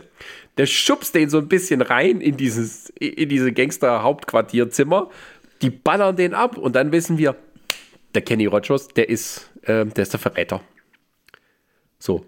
Also Was der wir hätte, ja- der hätte also wir Kollegen auch auf der vorher- Wiese abschießen können. Das wär, Ja. hätte keinen Unterschied gemacht. Ja, vor allem, was wir schon vorher wussten, dass er der Verräter ist, so. Und ich raff halt auch nicht, warum, also, wie gesagt, da, da ist halt diese, diese Aktion, die mir halt nie so richtig erklärt wird, okay, was für ein Ziel verfolgt denn Kenny Rogers eigentlich? So, weil ich verstehe, dass die zu zweit draußen Leute umbringen, so von denen, also diese Henchmen sozusagen, damit er gegen weniger kämpft am Ende. So, verstehe ich alles ganz genau. Und dann schickt er sozusagen seinen Typen rein, so nach dem Motto, ja, Kollateralschäden, er ist halt einfach reingekommen in den Schusswechsel, tot, schade. So. Und kann ihn quasi dann auch nicht sozusagen eben äh, hops nehmen, dass er quasi der Verräter ist. Aber warum das alles, das verstehe ich halt eben nicht. Und ähm, das Geile ist halt auch so, ich finde halt, die, dieser Blakely, der tut mir so, weil der sagt ja, sagt er doch, bevor er reingeschubst wird, so, for crying out loud irgendwie so, weil der sagt zu ihm sozusagen so, ja, wir machen es auf meine Weise, ja, ich werde äh, äh, sterben. Äh, Ich glaube, sagt er so zu sich selber, ich glaube, ich werde heute sterben, so nach dem Motto. So, dann schubst du den so rein, der hat auch gar keinen Bock so richtig, wird halt eben von allen irgendwie abgeknallt, fällt dann rein und dann kommt der Typ so rein, Kenny und so, Good morning, everybody. Ja, es ist der zweite große Twist, weil unsere äh, Daihatsu-Fahrerin, die gehört dann nämlich auch zum Mr. Le Winter. Genau. Ja, hat irgendwie nichts weiter gebracht, außer dass halt dann die Gangster wussten, wo sie hingehen sollen und so, aber Ähm, wie die den Bescheid gesagt hat, weiß auch wieder keiner. Naja, was soll's. Auf jeden Fall, ja. Äh, und dann denkst du dir, boah, jetzt sind alle beieinander, jetzt gibt's das Finale. Wir hatten ja schon vorher mit diesem Galgen und so, da haben wir so ein bisschen ähm, einen Vorgeschmack bekommen, dass die auch so krasse Kills machen können. Ähm, und deswegen sind wir jetzt bei den Lowlights. ähm, das Finale, wo dann die Bösewichte einer nach dem anderen abgemurkst werden von unserem Helden John Mitchell, der wieder wundersam genesen ist durch das Wasser. Ähm, das war irgendwie sehr enttäuschend. Weil die werden einfach nur so im, im Sekundentakt nacheinander. Also Kenny Rogers wird von, von ähm, äh, Kollege Carradine umgebracht. Und dann werden die anderen einfach nur so abgeschossen. Ja, es geht ja irgendwie, es geht ja irgendwie los, dass halt über Funk hier der, der Angelo halt eben äh, äh, sagt halt, dass er hier jemanden gefunden hat, also einen Toten. Ähm, und dass das wohl irgendwie was mit dem Kenny Rogers zu tun hat und man solle ihm doch nicht trauen. Und ähm, in diesem Sinne nimmt dann, äh, also, also ergreift Kenny Rogers quasi halt eben dann die, die Möglichkeit und knallt erstmal die zwei anderen Knalltüten dort ab, die noch mit drin im Raum waren. Ähm, und irgendwie David Carradine äh, äh, verpisst sich sozusagen, also ist aus dem Sichtfeld weg und kommt dann irgendwie aus der, aus der Seite irgendwie rein, äh, äh, macht eine Art Mini-Roundhouse-Kick und, und, und, und, und, und, und schmeißt halt die, die Knarre von, von Kenny Rogers weg, haut ihm eine rein, schmeißt ihm aufs Klavier und gibt ihm dann irgendwie so einen, einen Genickbruch sozusagen halt, also bricht ihm dann irgendwie das Genick, damit hat das Thema für Kenny Rogers erledigt. Also wo ich mir halt frage, okay, das war doch jetzt mega dämlich halt. Du hattest alle Karten in der Hand. Carradine ist halt eben nicht bewaffnet. Du hast die zwei Henchmen abgeknallt und vor, vor, siehst dann nicht mal, wo der Typ ist. Also ich weiß es nicht. Das war irgendwie überhaupt nichts so. Naja, dann äh, äh, diese, diese Daihatsu-Tusi, die rennt dann irgendwie raus, kriegt dann aber irgendwie eine aufs Maul. Also die stirbt halt nicht so wirklich. Dann kommt Ange, äh, Angelino oder wie er heißt rein wird abgeknallt. Also der hat ja alles überlebt in dem gesamten Film. Ja. Und der kriegt einen Bauchschuss, Feierabend. Also irgendwie, die, die, die, die, der Hatsu, die, die Gangster-Tussi wird von unserer Kim, Frau gegen Frau, so wie es sein muss, äh, kriegt eins auf die Mappe. Dann kommt der Angelo, will ihr helfen. Kim erschießt Angelo. Dann kommt der äh, Kevin Carradine von der Seite rein, schnappt sich Kim. Ähm, und dann kommt der John Mitchell und erschießt den, den, den David Carradine. Und das geht alles so innerhalb von 10 Sekunden. So die drei großen Hauptgangster, bam, bam, bam, bam, alle tot. Das war's. Ja, ja, und vor allen Dingen halt, äh, Carradine hat sie ja als Geisel und sagt so, ja, was willst du machen? Willst du halt durch die Frau irgendwie durchschießen, so nach Motto? Sie kann sich irgendwie befreien, warum auch immer, irgendwie so. Also die Moral bloß irgendwie einmal so sich so kurz wegzuducken und zur Seite gehen, dann ist sie raus aus dem Thema und der knallt halt äh, Carradine ab und Feierabend. Also du Genau. merkst, da ist kein Hirnschmalz reingeflogen. Genau, Carradine fällt halt so ins Gemüse, so, da stehen ein paar Pflanzen rum, äh, hat auch noch so einen sehr unwürdigen Tod. Ja, ja. Und das war's. Also das ist einfach nur so, jetzt, jetzt sind wir mal in richtigen Schusslinie, äh, jetzt können wir einfach mal draufhalten und dann klappt das auch. Slow Clap. Einmal richtig gedacht hat. Ich meine, immerhin ist es realistischer, ne? Also wenn das ein freies Schussfeld ist, dann, ja, dann geht das. Man muss nur Ja, aber ey, trotzdem, also auch gerade dieser Tod der Henchman irgendwie, also dieser Angelino, der wird halt so, so schnell über, über den äh, äh, Haufen geknallt. Was mit dem Einäugigen passiert, weißt du auch nicht. Der ist halt nur niedergeschlagen worden, aber scheinbar hat es auch für den Tod gereicht. Ich weiß es nicht. Der Fortsetzung. kommt, der kommt ja nie wieder vor. Und also äh, auch eins meiner größten Lowlights ist diese scheiß Disc. So, also ich weiß, Matzelke liebt seine McGuffins irgendwie, aber das ist ja auch wieder so. Diese Disc interessiert doch kein Schwein mehr irgendwann. Es geht nur noch um diesen Geldkoffer und das war's. Die CIA hat diese scheiß Disc nicht und äh, ja, das, wo die ist, das weiß keiner. Die, dass die der so, dritte so, Weltkrieg und so, nö, ist alles äh, so, so alles scheißegal. Also die hauen dann mit dem Geld ab und machen sich ein schönes Leben. Feierabend. Ja, also die sagen auch nur so, jetzt warten die Bahamas, so, und dann gehen sie weg. Und dann ist der Film aus. Und dann ist es auch noch so was Schönes. Da wird uns der Film noch mal im Schnelldurchlauf äh, vor, vor, vor Abspann gezeigt. Ist ja nicht mal so, dass Outtakes oder sowas gezeigt werden. Ja, ist einfach nur mal der Film so ganz, also falls du vergessen hast, was du gerade geguckt hast. Ja, ja, ja, ja. ja. Ach ja. Ja, das war Fatal Secrets. Ich habe noch gar nicht die Kameraarbeit gewürdigt. Also ich weiß nicht, ob es ein Highlight oder Lowlight ist, aber es ist halt auch sehr, sehr mutig, wenn du sagst, okay, wir haben nur zwei Scheinwerfer in jeder Szene und wir halten einfach mal drauf, huh, was soll's. Wir sind draußen auf dem Feld, der Mond scheint immer von der Seite nach Es gibt, ja, es gibt ja sogar eine Einstellung da auf, dem- auf dem Felde, wo du sogar die, die, äh, die Lichtquelle siehst, wie die aufgestellt ist. Ja, das ist einfach nur, also in jeder Szene gibt es einfach nur, da siehst du auch mal die riesen Schatten einfach, die haben nichts davor, das ist einfach nur so, die haben irgendwie zwei Scheinwerfer gehabt und ballern das dann immer drauf, egal wo sie sind und äh, besonders schön ist halt, wenn die immer durchs Feld und durch den Wald laufen und so, das sollte immer so Mondlicht sein, aber der Mond ist halt immer so auf Bodenniveau. und dann immer irgendwie die Nebelmaschine an, weil sie sieht cooler aus. Ach Gott, ey. Ja, Naja. aber billig Lowlights. Ja, nee, viel habe ich tatsächlich nicht. Also der, der, ich glaube, der macht der Gruppe sehr viel Spaß halt. Der ist so eine kleine Highlight-Maschine. Ähm, ich finde es natürlich schade, dass wir das jetzt, also ich meine, klar, wir haben es in englischer Synchronisation gesehen, das war auch schon geil, aber ich glaube, im Deutschen hätte es noch ein bisschen mehr Spaß gemacht. Ich weiß nicht, weil im Deutschen hätten bestimmt die alle so gut gespielt, dass es dann wieder nicht auffällt, wie scheiße die eigentlich nee, das wäre das wär so gewesen wie Ninja in Geheimmission 2. Ja, Vielleicht gibt es ja irgendwo eine, eine, deutsche Nee, ich habe ich hab, ich hab schon geguckt, die kannst du plus käuflich erwerben. Aber es gibt eine. Es gibt ja. Na, guck. Gut, äh, das Fazit, die Endbewertung. Wie viele Prime-Perlen von 0 bis 5 vergeben wir? Willst du anfangen? Soll ich anfangen? Ich fange an. Also ich bin tatsächlich schwer begeistert gewesen. Ich habe mich sehr amüsiert und es es ist halt eine verrückte Scheiße nach der anderen. und ähm, auch dieses so, weil wir haben ja da so eine äh, Fassung gehabt, ich weiß nicht, wo wir die her hatten, das ist halt auch wie so eine uralt VHS-Kopie. Also da sind auch noch so schöne nostalgische Gefühle dabei, wenn man das dann sieht. Ähm, ja, ich muss hier schon vier Prime-Perlen geben. Ich, bin, ich, bin ich nicht überrascht, weil ich würde mich tatsächlich da anschließen. Weil, ähm, ich meine, wir wissen jetzt nun langsam, auf was wir uns einlassen, wenn wir sagen, Mats Helge-Film. Ähm, und dadurch, dass halt nur das Ende halt, was ja auch gar nicht so lang ist, sozusagen, halt eben enttäuscht und der Rest aber also so, so überzeugend weil halt ein Quatsch nach dem anderen passiert, du, du richtig wieder merkst halt, dass das alles so improvisierte Scheiße ist und halt auch dann dieser, dieser, dieser Text, also ich habe das tatsächlich die Information heute aus so einem wissenschaftlichen äh, äh, Buch, der halt über, über die, die ähm, äh, äh, ja, über, über die, die ähm, schwedische und, und, und hier norwegische Filmkunst halt quasi geht, rausgekriegt. Ähm, dass halt zum Beispiel halt auch diese Sache halt, dass sie halt, sie hat David Carradine da und dann machen wir halt das eben wie bei, bei Roger Corman, wir lassen halt einfach irgendwie mehreres drehen und dann irgendwie springen wir da schon irgendwelche Filme drumherum. Das, das, das ist halt einfach geil so, weil das ist halt wirklich so absoluter Trash. Gleichzeitig ist es aber auch so, dass du trotzdem so eine Art kohärente Erzählstruktur halt irgendwie hast. Ähm, ja, und keine Ahnung, an dieses Rumgeballere die ganze Zeit sozusagen. Also du kannst wirklich sagen, was du willst. Also der kann sich mit Actionfilmen aus, den, aus, den, aus der Zeit in Amerika, kann er sich schon messen, wenn noch ein paar Explosionen mit dabei gewesen wären. Aber rein vom, rein vom Ballern sozusagen ist der auf einem Niveau wie Rambo und, und was Schwarzenegger sonst so gemacht hat zu der Zeit. Nur leider halt ein bisschen wenig ähm, Treffsicherheit. Ja, ist ja egal. Das gab es ja bei Star Wars auch nicht, also was soll's. ja, vor allem, es ist ja so, dass die eben ähm, irgendwie nur sehr wenig Schauspieler hatten. Also das ist ja nicht so, dass sie dann wie bei, bei Ninja ähm, halt irgendwie so tausende Henchmen haben, wo halt nichts ausmacht, wenn halt irgendwie erstmal ein paar hundert sterben. So, das, das ist dann halt äh, so, wir müssen unsere, unsere Gangster aufsparen, so. Weil äh, ist ja dann, irgendwann ist, haben die halt die Gangster niemand mehr, mit dem sie gegen die Guten kämpfen können. Ja. Und ähm, ja. Nee, aber ein sehr schöner Film. Können wir nur empfehlen. Gerade in der Gruppe.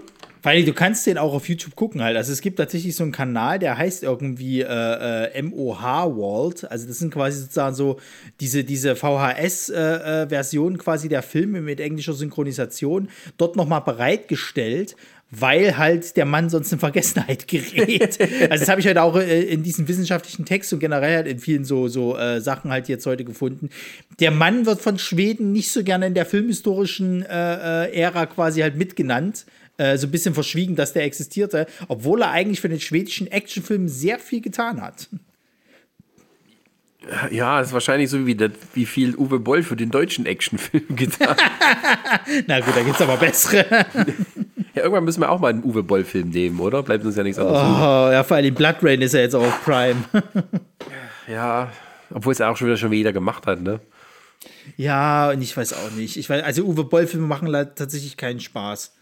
Also ich hatte, ich hatte, ich hatte den einzigen, wo ich, wo ich sag mal so ein bisschen Spaß hatte, das war dieser Postal-Film.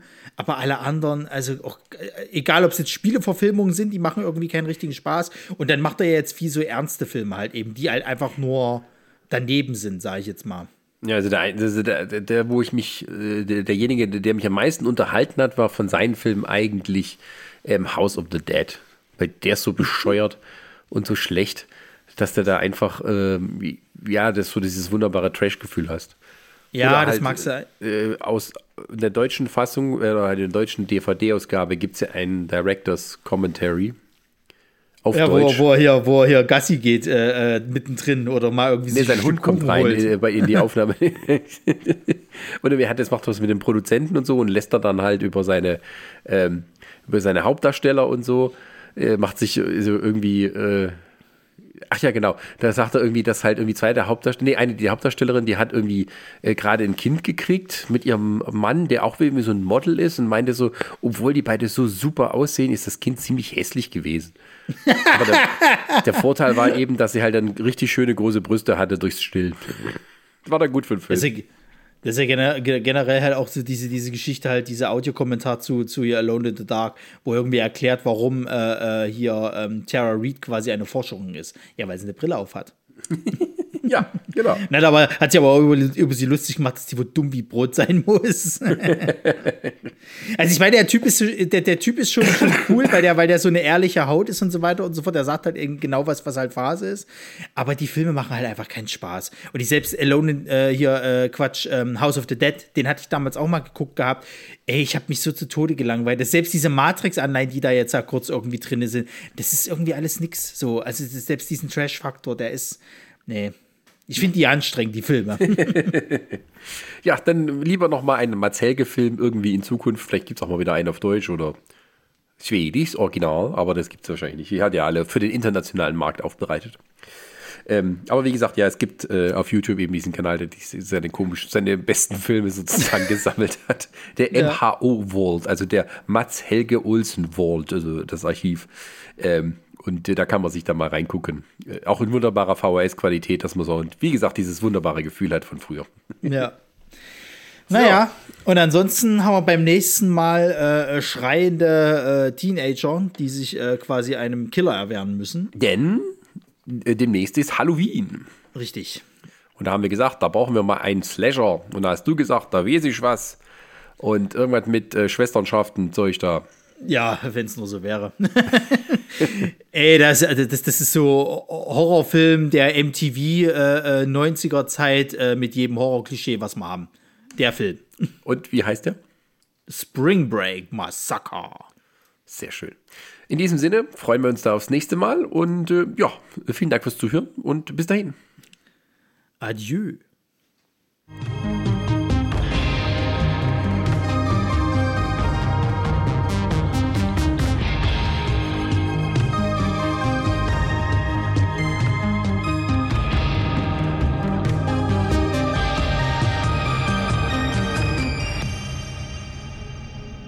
Eine Lamare Audioproduktion.